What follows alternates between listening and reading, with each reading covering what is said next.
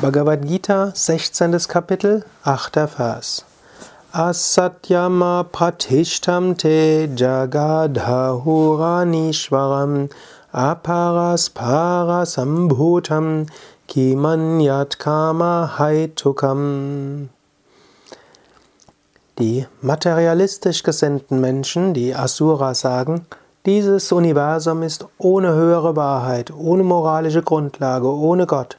Es ist aus der Vereinigung entstanden und Gier ist seine Ursache. Was sonst? Krishna interpretiert den Ausdruck Asura in einem neuen Kontext. Traditionellerweise wären Asura die Dämonen.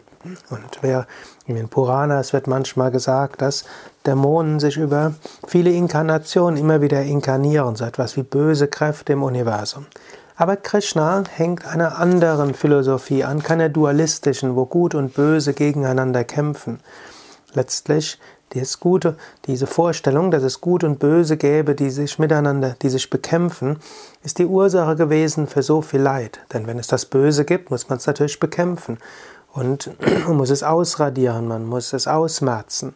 Aber es gibt niemand, der von sich meint, er sei böse. Und letztlich, im Namen des Guten, ist so viel Leid in die Welt geschaffen worden.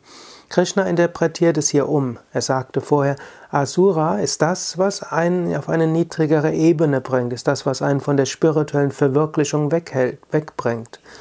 Und genauso hier sagt er jetzt, Asura ist das, was die Menschen glauben lässt, dass dieses Universum ohne höhere Wahrheit sei. Das ist heute ja die offizielle Weltanschauung.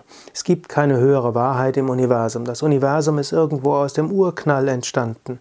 Und aus dem Urknall ist irgendwann dann Leben entstanden. Leben irgendwo zufällig, dass irgendwelche äh, Kohlenstoffmoleküle und Sauerstoff- und Stickstoffmoleküle zusammengefunden haben und irgendwann haben die sich an die Umwelt angepasst und irgendwann fortgepflanzt.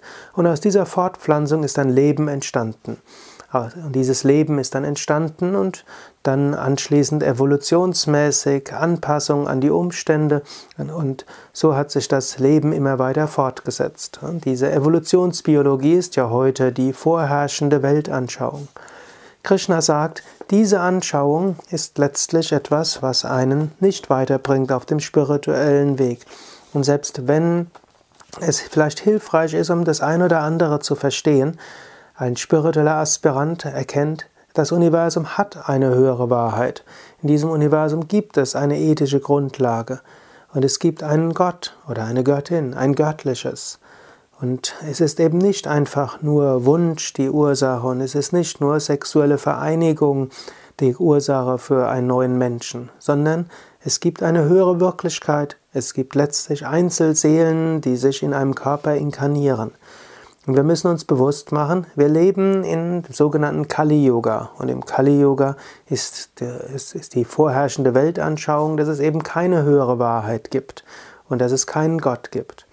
Und es gilt, diese Unterscheidungskraft zu haben, dass eben wir unseren, unser Vertrauen und unseren Glauben nicht erschüttern lassen dürfen durch diese Weltanschauung, dass alles biologisch und physikalisch und chemisch und astronomisch zu erklären sei.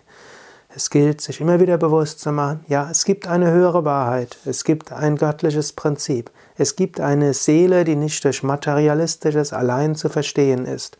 Und diese ist erfahrbar, es ist kein, einfaches, kein einfacher Glaube, sondern es ist möglich, das zu erfahren.